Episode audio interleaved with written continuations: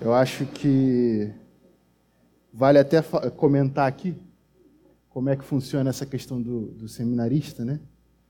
Eu continuo membro do Jardim, né? Eu sou integrante dessa igreja, mas como seminarista eu sirvo ao presbitério. Então, uma vez que eu sirvo ao presbitério, eu estou sempre disponível para as igrejas que solicito. Então, assim, volta e meia, vocês sabem que eu não estou aqui, provavelmente é porque eu estou em outra igreja que pediu para eu pregar, pediu para dar uma força numa EBD, alguma coisa assim. E agora o, me pediu para dar uma força durante um período um pouquinho mais longo. Então, mas não muda o fato de que eu sou membro dessa igreja, ainda vocês ainda são meus meus irmãos, independente da igreja que eu tiver. E assim, eu estava falando isso lá com, a, com os irmãos da, da IPIG, da mocidade. Ela falou, ah, você está vindo para cá? Eu falei, tô, mas eu ainda sou membro do jardim. A minha igreja ainda é o jardim. Mas isso está sendo para a graça de Deus. É, meus irmãos, hoje eu vou também ter o privilégio de continuar na série de Hebreus.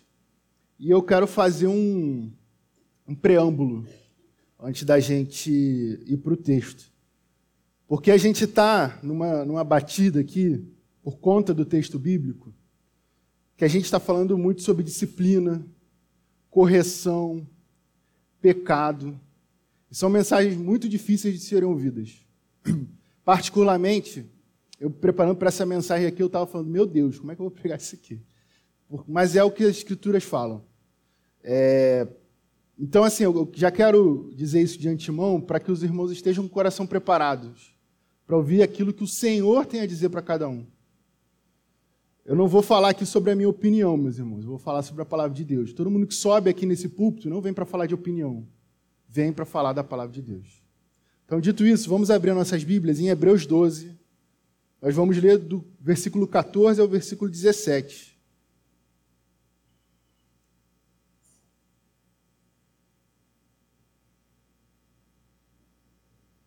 Hebreus 12, do versículo 14 ao versículo 17.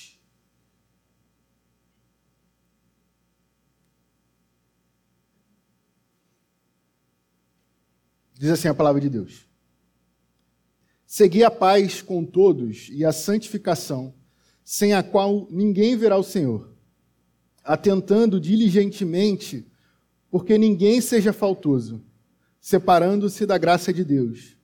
Nem haja alguma raiz de amargura que, brotando, vos perturbe, e por meio dela muitos sejam contaminados. Nem haja algum impuro ou profano, como foi Esaú, o qual por um repasto vendeu o seu direito de primogenitura. Pois sabeis também que posteriormente, querendo herdar a bênção, foi rejeitado, pois não achou lugar de arrependimento, embora com lágrimas tivesse, o tivesse buscado. Meus irmãos, esse é um texto que fala sobre pureza. E existiu um movimento que se preocupava tanto com a pureza que levou no seu nome esse a pureza. Esse movimento é um movimento puritano. E ele foi formado por homens e mulheres de Deus que ficaram famosos e são famosos até hoje pelo zelo que eles tiveram com a palavra de Deus. E eles eram tão preocupados com a palavra de Deus que eles até cometiam alguns excessos. Não é à toa que até hoje o termo puritano é usado por alguns de forma pejorativa. Entretanto, o zelo desses irmãos impactou o mundo todo. Inclusive, de maneira geral, a economia, a forma que a gente se comporta economicamente hoje em dia, é resultado da maneira que esses irmãos encaravam o trabalho. Uma vez que eles entendiam que o trabalho, que os negócios, que tudo era dado por Deus, eles trabalhavam, eles negociavam para glorificar a Deus.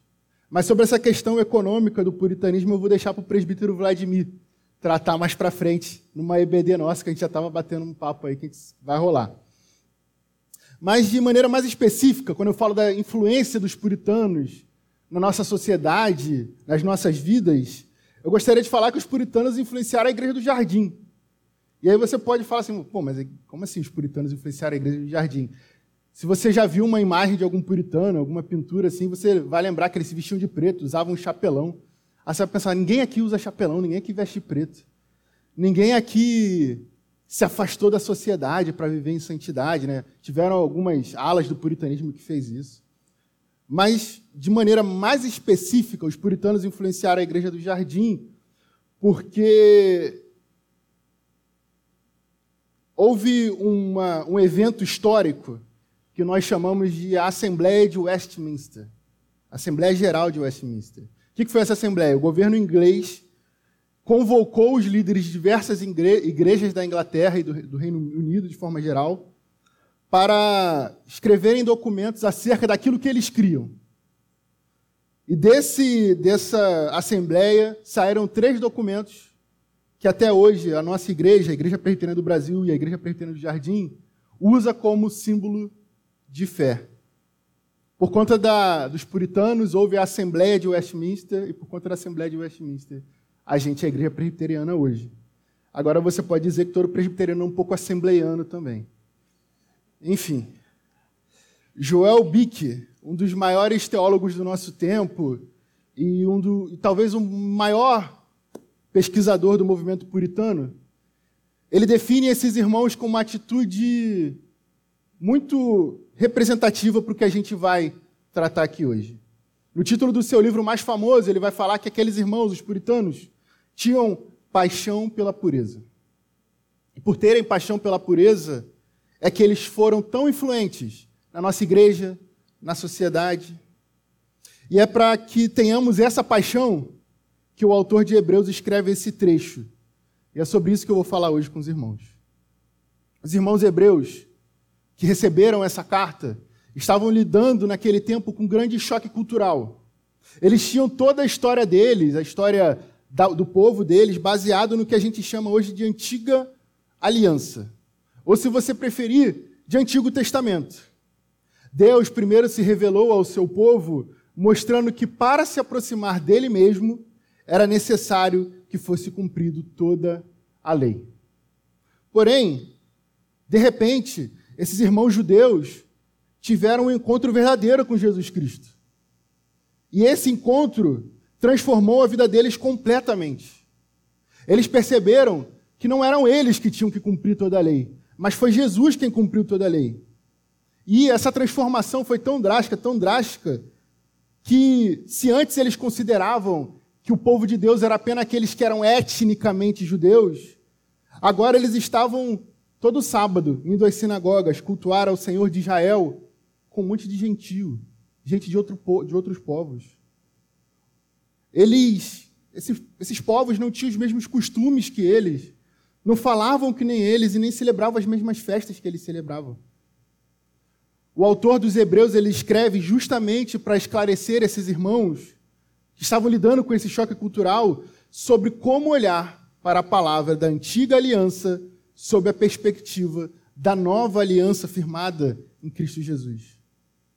Nos capítulos anteriores dessa carta, que já foram expostos aqui na nossa igreja, e o Gabriel já até falou aqui, e eu recomendo você também fazer aquela maratona, né? A gente maratona muita série, né, gente? Mas pode maratonar os sermões da nossa igreja também. Lá no nosso site já são 61 sermões. Eu olhei ontem. Então você pode maratonar aí, tem uma temporada inteira de sermões em Hebreus para você maratonar. E dá para maratonar no Spotify também. Se você tiver um Spotify, vai lá também, está todos os sermões lá no nosso Spotify. Então, a gente já leu esses capítulos, a gente já expôs aqui, e anteriormente, ele começa a falar para aquele povo que não é o que eles faziam que define se eles iam ser salvos ou não, mas sim a fé. A fé que o Senhor os deu. É isso que define quem faz parte do povo de Deus. O autor, inclusive, para mostrar isso, magistralmente acende um holofote lá no capítulo, de, capítulo 11 de Hebreus e mostra todos os heróis, os heróis daqueles irmãos. E ele mostra assim: sabe esses caras que vocês consideram heróis? Todos eles não foram salvos pelas coisas que eles fizeram, mas sim pela fé que eles tinham. Abre aí comigo, em Hebreus 11, versículo 2. Dudu vai projetar aí para gente. Hebreus 11, versículo 2. Olha só o que, que ele fala lá. Pois pela fé os pois pela fé os antigos obtiveram bom testemunho. Não foi pelo, pelo bom testemunho deles que eles tiveram fé, que eles foram salvos, mas foi pela fé que eles deram bom testemunho. Foi pela fé que eles fizeram tudo aquilo que eles fizeram. Dessa forma, eh, os irmãos daquele tempo ter que, iam ter que aprender a lidar com a graça, a graça dada em Jesus Cristo, a graça da justificação pela fé. Ou seja, não são as obras, aquilo que eles faziam, que salvava eles, que salva, mas sim a graça de Deus sobre cada um. Nesse trecho que a gente acabou de ler, o autor mostra que lidar com a graça não é abandonar o que Deus ensinou ao seu povo durante todos os anos que se passaram. Não é abandonar o Antigo Testamento. Deus os ensinou no Antigo Testamento a lei da pureza. E com isso, Deus ensinou aquilo que agrada a Ele mesmo. Dessa forma, eu vou repetir aqui novamente, nós não fazemos boas obras para sermos salvos, mas fazemos porque somos salvos. Explicado isso, meus irmãos, gostaria de falar sobre as marcas de quem tem paixão pela pureza. As marcas de quem tem paixão pela pureza. Primeiramente, quem tem paixão pela pureza não se afasta da graça de Deus. Lá em Hebreus 12, no versículo 15,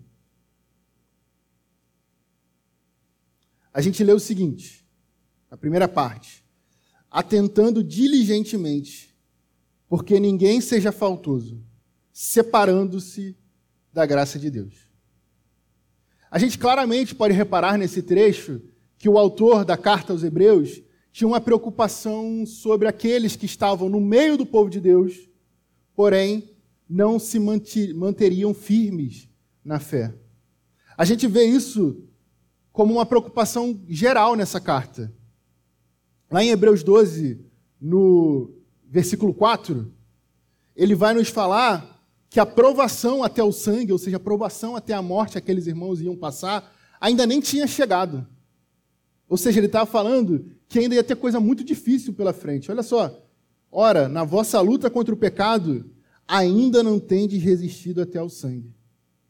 Vale recordar que aquele tempo, o tempo que aqueles irmãos se encontravam, seria um tempo muito difícil para os seguidores de Jesus Cristo.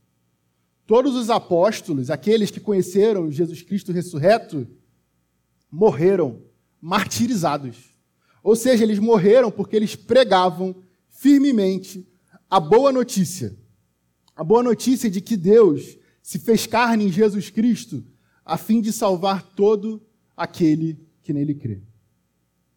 A gente não sabe exatamente quando a carta de Hebreus foi escrita, mas por conta de trechos como esse, que a gente está estudando aqui hoje, que eu estou expondo aqui hoje, a gente pode perceber que aqueles irmãos estavam muito próximos do período mais ferrenho de perseguição que o povo de Deus passou. Nos versículos anteriores, inclusive, a gente lê sobre como Deus usa esses momentos difíceis para nos, nos corrigir, para nos disciplinar. E sobre isso a gente teve já dois sermões excelentes aqui, um do reverendo Vladimir outro do reverendo Gabriel. Recomendo de novo que você ouça. Apesar de tudo isso, apesar dessa dificuldade, das perseguições, o autor aos Hebreus chama atenção para que ninguém se afaste da graça de Deus. Afinal de contas, um verdadeiro cristão vai perseverar até o fim, em meio às dificuldades, em meio às tentações. Mesmo que ele possa tropeçar no caminho, um cristão verdadeiro vai perseverar até o fim. Paulo nos ensina isso lá em Filipenses 1, versículo 6. Dudu, fica atento aí, vai ser versículo pra caramba. Filipenses 1, versículo 6.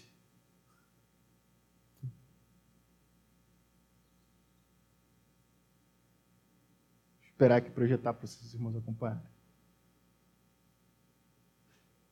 Mas diz assim, se você já abriu a sua Bíblia aí conosco. Estou plenamente certo de que aquele que começou boa obra em vós há de completá-la até ao dia de Cristo Jesus. Ou seja, se foi Cristo quem nos chamou e nos salvou, é Ele mesmo quem vai nos fazer perseverar até o fim, mesmo com todas as dificuldades. Essa graça de Deus que o autor aos Hebreus está falando diz respeito àquilo que Deus nos dá livremente, a essa salvação. Ou seja, aquilo que Deus nos dá sem cobrar nada em troca. E quando nós ganhamos essa graça, nós ganhamos também a possibilidade de sermos santos, de sermos puros.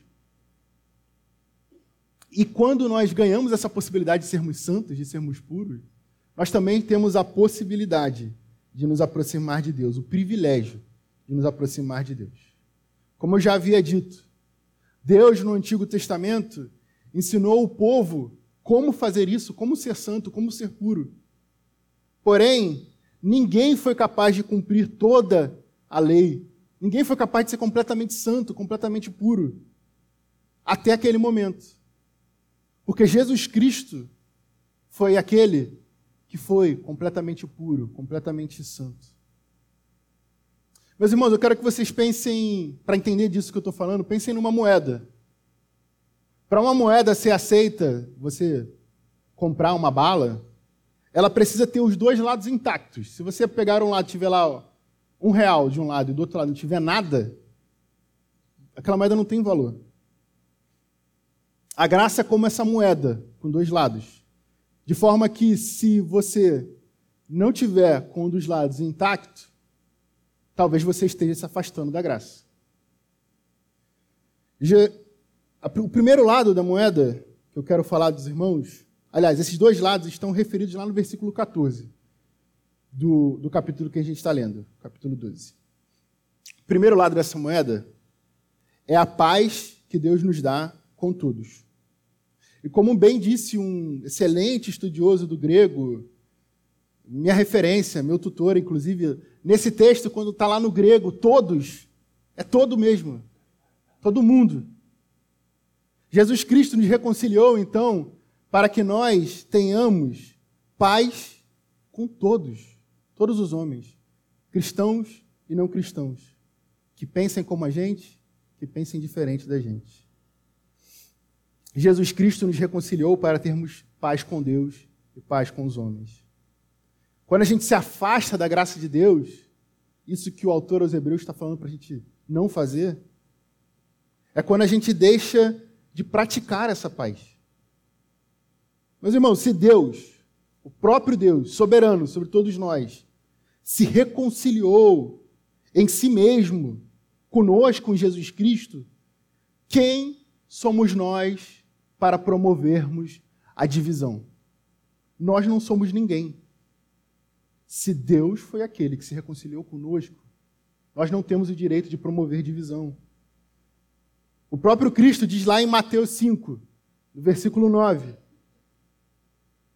Bem-aventurados os pacificadores, porque são, serão chamados filhos de Deus. Deus nos chamou, meus irmãos, para levar a boa notícia para levar o evangelho. Para quem? Para aqueles que não conhecem. Para aqueles que não conhecem essa paz.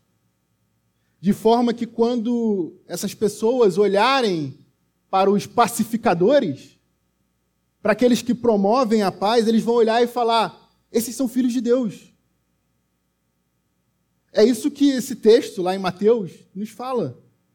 Quando outras pessoas olham para nós e nos enxergam com o testemunho da paz que Deus nos dá, elas sabem, elas percebem o Deus que nos salvou. Mas essa graça tem um segundo lado também, o segundo lado da moeda. O segundo lado da moeda é a paz com Deus. Ter paz com Deus é, então, andar em santidade, que é o termo que a nossa Bíblia usa. Ou seja, andar em pureza. A santificação é o processo que todo aquele que ama o Senhor passa em abandonar as coisas que o Senhor não ama. Eu vou repetir. O que é santificação? Santificação é o processo que todo aquele que ama o Senhor passa em abandonar as coisas que o Senhor não ama. Recordemos do que eu falei anteriormente. A gente não faz obras para sermos salvos mas fazemos boas obras porque somos salvos. Ser santo, ser puro, é, no fim das contas, fazer essas boas obras. é fazer aquilo que agrada a Deus. Uma boa ilustração para entender isso que eu estou falando é a seguinte: eu não trato bem a Bárbara, minha namorada, para que ela me ame. Eu a amo e por isso eu a trato bem. Porque eu a amo, tudo aquilo que deixa ela triste me entristece também. Vê-la triste me entristece. Assim tem que ser na nossa relação com Deus. A Bíblia nos fala que o pecado entristece a Deus. E se nós amamos verdadeiramente a Deus, nós também devemos nos entristecer com o pecado. Se Deus nos amou primeiro, ao amarmos Deus, nós vamos querer fazer aquilo que Ele gosta, aquilo que agrada a Ele. Em suma, resumindo, aqueles que se afastam da graça de Deus, muitas vezes esse texto é referido até como aqueles que caem da graça, são aqueles que, sabendo o que deve ser feito, que é andar em paz com todos e andar em santidade para com Deus, esses que sabem que tem que fazer essas coisas, não o fazem. Se afastar da graça de Deus é não andar como Deus quer que a gente ande.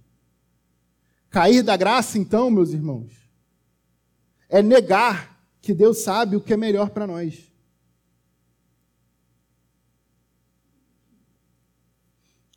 Frequentemente eu ouço algumas pessoas questionando por que, que nós estamos nesse momento.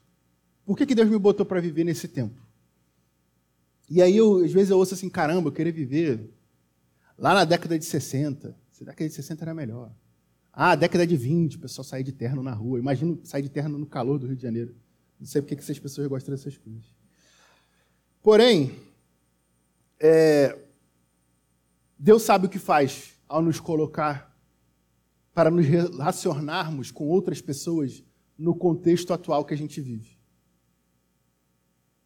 De repente você queria estar em outra época por conta do momento político de aquela outra época. E Sendo bem claro, meus irmãos, quando eu falei aqui que a gente tem que viver em paz com todos, significa que a gente não tem que viver em guerra com ninguém. Nem com o lulista, nem com o bolsonarista. E eu reparo aqui, eu não estou falando nem para um nem para outro, estou falando para os dois. E eu, eu vou ficar nesses dois aqui que a gente sabe que são os principais, assim, do momento, pelo menos. Sabe por quê? Porque mais importante do que ganhar uma discussão, um debate político, é a gente ganhar uma batalha que é espiritual. E ao ganhar essa batalha, a gente ter a certeza que Jesus Cristo foi quem ganhou mais um servo para chamar de seu. No céu, a gente não vai estar discutindo política, meus irmãos. Porque lá o único governante é Deus, o nosso Senhor. E Ele é rei sobre todas as nações. Outro questionamento comum que eu ouço é o de por que Deus considera isso ou aquilo pecado. Por exemplo, por que Deus se entristece quando eu minto? Por que Deus vai ficar chateado se eu pegar esse dinheirinho aqui da minha empresa, já que meu patrão tem tanto dinheiro? Por que, que Deus se entristece com a prática homossexual? Por que Deus se entristece com a idolatria? com culto aos outros deuses. Deus se entristece com essas coisas, meus irmãos, porque isso nos afasta dele. Deus nos entristece dessas coisas porque Deus não criou o mundo para a gente andar distante dele. Lembra de Gênesis? Adão andava com Deus na viração do dia. Deus, Deus criou o mundo para a gente andar pertinho dele. Então, se a gente realiza essas coisas que desagradam a Deus, a gente se afasta da graça de Deus. E, e meus irmãos, viver em pureza, viver em santidade, não pecar, é graça de Deus. Não faz sentido, não faz sentido nenhum a gente receber roupas brancas, brancas de Deus e querer continuar usando as nossas roupas sujas de sangue. E não adianta querer criticar aquele hino, não, o alvo mais que a neve. Não. Porque eu não estou falando do hino. Eu estou falando no Salmo 51, versículo 7. onde o salmista clama a Deus dizendo assim: Purifica-me com isopo e ficarei livre. Lava-me e ficarei mais alvo que a neve. Em Cristo, esse pedido do salmista se cumpriu, meus irmãos. E a gente, e tem gente, a gente, a gente, insiste em querer ficar usando vestes sujas. Insiste em querer ficar chafurdando na lama, quando Deus já nos limpou completamente. Segundo aspecto que eu quero destacar, meus irmãos, é que quem tem paixão pela pureza não tem amargura nem perturba o povo de Deus. E ainda lá em Hebreus 12, no versículo 15, o autor vai continuar seu argumento. Atentando diligentemente, porque ninguém seja faltoso, separando-se da graça de Deus, nem haja alguma raiz de amargura que brotando vos perturbe, e por meio dela muitos sejam contaminados. Como eu já falei aqui algumas vezes nesse sermão, a carta de Hebreus tem uma relação íntima com o Antigo Testamento. E esse trecho, de forma mais específica, faz uma referência a Deuteronômio 29, 18. Coitado do pessoal do audiovisual, falei que eu ia dar trabalho hoje. Deuteronômio 29, 18.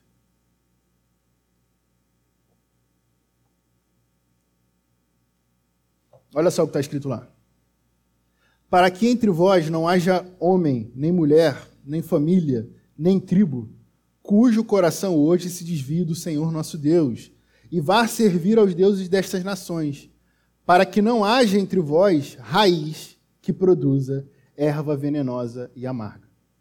Repara, lá em Hebreus está falando dessa raiz amarga, e Hebreus fala dessa erva venenosa e amarga. E a amargura dessa raiz que Moisés está falando aqui em Deuteronômio e que o autor da carta aos Hebreus nos fala, não é meramente uma amargura de um sabor ruim, mas é o sabor de uma planta venenosa. A advertência que o autor aos Hebreus está fazendo, aqueles que está fazendo, é que há pessoas que estão entre nós que pregam o que não é a palavra de Deus, que pregam outros deuses. A gravidade, meus irmãos, de ensinar aquilo que não é bíblico é tamanha que é referida aqui na Bíblia como sendo uma, seme... uma raiz que não é somente amarga, ela é venenosa, ela contamina tudo aquilo que está em volta.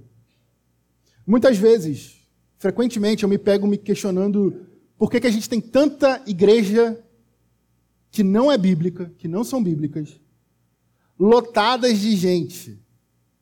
Como é que aquela igreja que prega isso, prega aquilo, prega aquilo que a gente sabe que não é de Deus, está cheia? E eu fico refletindo horas sobre isso. Tem dias assim que eu fico. Vou pesquisar, vejo o que, que eles fazem, vejo que eles têm métodos para atrair mais gente. É, vejo o tipo de mensagem que eles pregam, para tentar entender por que, que tem tanta gente naquela igreja. E no fim, a minha conclusão é sempre a mesma. Essas igrejas estão cheias porque elas pregam aquilo que todo mundo quer ouvir. Como eu disse lá no início, é, esse é um sermão duro. E está sendo difícil para mim pregar esse sermão. Porque ele fala daquilo que a gente constantemente faz de errado. E, e aquilo também que a gente constantemente deixa de fazer, que é certo. Quando o autor de Hebreus fala sobre pureza, sobre santidade, ele também tem que falar sobre o pecado e sobre como a gente tem que fugir do pecado. O fato é que hoje em dia, para a gente encher uma igreja, é tão fácil quanto a gente encher um estádio para ouvir um palestrante famoso. Tipo o Leandro Carnal, por exemplo. E eu não estou criticando o Leandro Carnal, não. Eu estou querendo dizer que tem muitas igrejas hoje em dia que preferem pregar aquilo que atrai a todo mundo e não o que está escrito nas Escrituras. E não pregar verdades como essas que eu estou tendo que pregar aqui hoje. Muitas vezes a gente vê igrejas com palestras motivacionais e não com exposições bíblicas. A própria palavra de Deus nos diz sobre isso, lá em 2 Timóteo 4, versículo 3. Em 2 Timóteo capítulo 4, no versículo 13, está escrito dessa forma: Pois haverá um tempo em que não suportarão a sã doutrina. Pelo contrário, cercar-se-ão de mestres segundo as suas próprias cobiças, como que sentindo coceira nos ouvidos. Com isso, meus irmãos, a gente vê que a amargura das heresias, dos falsos ensinos, é aquilo, a amargura é aquilo que perturba o povo de Deus. E eu, não se enganem, meus irmãos, não se enganem quando eu falo dessas igrejas. E vocês falam, ah, tem nada a ver comigo, eu frequento a igreja do jardim, aqui tem exposição bíblica. Às vezes a gente cai nessa armadilha. Essa armadilha de ser como esses mestres que ensinam segundo as próprias cobiças. Porque é muito tentador quando a gente senta numa roda de amigos e está todo mundo falando de coisas que a gente sabe que é errado. E é muito tentador a gente virar e falar assim: é, é verdade, Deus salva todo mundo no fim das contas. É muito tentador a gente querer falar que todos os caminhos levam a Deus. Só que isso não está na Bíblia, meus irmãos. Não está na Bíblia. A palavra de Deus nos ensina. E esse não precisa, eu acho que não precisa nem projetar, porque todo mundo conhece esse texto nos ensina lá em João 3,16 que Deus amou o mundo de tal maneira que deu o seu Filho unigênito, para que todo aquele que nele crê não pereça, mas tenha vida eterna. É necessário crer em Jesus Cristo como Filho unigênito de Deus para ser salvo. O único caminho para Deus, o único caminho para a salvação, a única maneira de nós obtermos essa veste branca é através de Jesus Cristo. É através do próprio Deus que se fez carne. A gente que tem paixão pela pureza, que ama a Deus verdadeiramente, tem que fugir da amargura dos falsos ensinos. A gente tem que fugir de praticar isso nas nossas vidas também, dessa tentação. E o terceiro aspecto que o autor de Hebreus nos fala é que quem tem paixão pela pureza não trocam a bênção da primogenitura por um prato de lentilhas. Ou melhor, quem tem paixão pela pureza não troca a bênção eterna da graça de Deus pelos prazeres passageiros desse mundo. Leia comigo lá em Hebreus 12, versículo 16 e 17, que está escrito.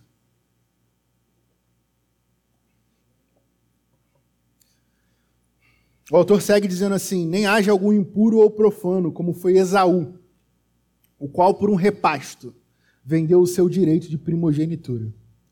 Pois sabeis também que, posteriormente, querendo herdar a bênção, foi rejeitado, pois não achou lugar de arrependimento, embora com lágrimas o tivesse buscado.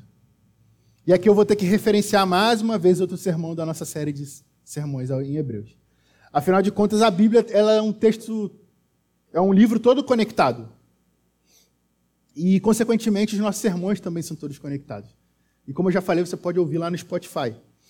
E o reverendo Vladimir, algumas semanas atrás, pregou sobre a história de Esaú e Jacó.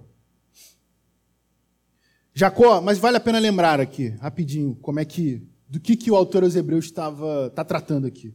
Jacó era o filho mais novo da sua família e desejava ter a bênção que seu pai daria somente ao primeiro filho. Essa é a benção da primogenitura. E para ter essa benção, ele negociou com seu irmão Esaú a troca da bênção por um prato, por um prato de lentilha. Ele trocou a bênção de Deus por um prato de lentilha. Essa, essa passagem nos mostra como Esaú desprezou uma bênção que não tem preço por algo pequeno. É muito representativo desse, desse texto, desse episódio, que o pagamento pelo, pela bênção da primogenitura seja um prato de comida. Porque a comida é necessária para viver. Ela é bênção de Deus, mas ela acaba. Eu não preciso provar para ninguém que eu, que eu gosto de comer, né? E, sinceramente, eu creio que você também gosta de comer. E a comida é bênção de Deus. E creio que todo mundo já comeu aquele pratão e quando chegou no final ficou triste. Que acabou. Vale lembrar novamente de um outro trecho do Antigo Testamento. quando Moisés peregrinava com o povo de Deus no deserto. Nesse tempo, o Senhor enviava maná dos céus. E com com esse maná, o povo fazia seu alimento. Para que ninguém morresse de fome. Tinha um detalhe nesse maná, nessa história toda. Esse maná enviado dos céus para que o povo de Deus se alimentasse não podia ser guardado, porque ele estragava. De forma que, que o povo tinha que crer que todo dia o Senhor ia dar alimento para eles. O povo tinha que crer que, que era Deus quem renovava as bênçãos a cada manhã. O alimento de Esaú, nesse texto, nos fala então sobre os prazeres passageiros desse mundo, sobre aquilo que acaba, sobre aquilo que estraga. A sopa de lentilha que Esaú comeu foi um prazer passageiro, era o quentinho do momento ali, do frio que ele estava sentindo. Mas a benção da primogenitura era eterna. O autor dos Hebreus nos dá esse exemplo para falar daquilo que é impuro, daquilo que é profano. Essas palavras nos falam sobre aqueles que amam as coisas do mundo e não amam as coisas de Deus. Nos fala para aqueles que olham para o pecado e preferem ter o prazer momentâneo do que a alegria eterna ao lado de Deus. O texto encerra nos falando como nem as nossas lágrimas são capazes de comprar a graça de Deus. Porque Esaú chorou, meus irmãos mas ele não se arrependeu. É como se ele olhasse para trás e dissesse que faria tudo de novo, que ele trocaria de novo a benção da primogenitura pelo prato, pelo prato de lentilha, mesmo sabendo que Deus não gostou do que ele fez. E aí você se pergunta: ah, isso não tem nada a ver comigo, nunca troquei uma benção por um prato de lentilha. Mas quantas vezes, quantas pessoas acham, por exemplo, que para começar a seguir a Jesus tem que ser mais velho. Vocês já ouviram isso? Eu vou para a igreja só depois que eu tiver tantos anos. Porque quando eu, quando eu for jovem, eu quero aproveitar minha vida. Sinceramente, isso me causa uma tremenda tristeza. Porque quem fala isso não percebe que a verdadeira vida, aproveitar a vida de verdade, é viver com Cristo. Jesus diz lá em João 14,6 que Ele é o caminho, a verdade e a vida, e que ninguém vem ao Pai senão por Ele. E eu me pergunto, meus irmãos, que vida é essa que essas pessoas querem aproveitar sem estar com aquele que é a vida? Não troque uma vida inteira ao lado de Deus por um momento, por um prazer momentâneo. Não troque uma vida eterna pela condenação de um pecado, do seu pecado. Meus irmãos, eu quero que vocês saiam daqui hoje com a certeza de que vocês têm que amar aquele que é completamente puro. E esse é o nosso Senhor Jesus Cristo. E ao amar aquele que é completamente puro, você também vai amar a pureza. Eu não acho que a gente tem que imitar os puritanos, que eu falei lá no início. Joel Bick mesmo, o maior estudioso dos puritanos, que eu também já citei, fala disso no livro Pregação e Pregadores. Ele fala que muita gente começa a querer imitar os puritanos, começa a se vestir de preto, começa a falar como se estivesse décadas atrás. A santidade não é sobre isso, meus irmãos. Tudo isso que eu falei aqui não é sobre o que você faz para se diferenciar dos outros. Mas é aquilo que Deus fez em você para que você fosse separado por Ele. A pureza que Deus quer de nós não provém dos atos que nós tomamos, mas sim da transformação que Deus fez em nós e por isso nós passamos a agir diferente. Entenda que andar corretamente é precioso aos olhos daquele que te criou. Meus irmãos, eu quero falar para você hoje. Saia do pecado e se arrependa. Faça aquilo que Esaú não fez. Entenda que não é o que você fez que te define, mas sim aquilo que Deus fez em você que te define. Saiba que quando você age de acordo com a maneira que Deus agiu com você ao te chamar, você pode ver o Senhor, porque é com essa santidade que a gente pode ver o Senhor, como disse o autor aos Hebreus. Que Deus nos abençoe, meus irmãos. Amém.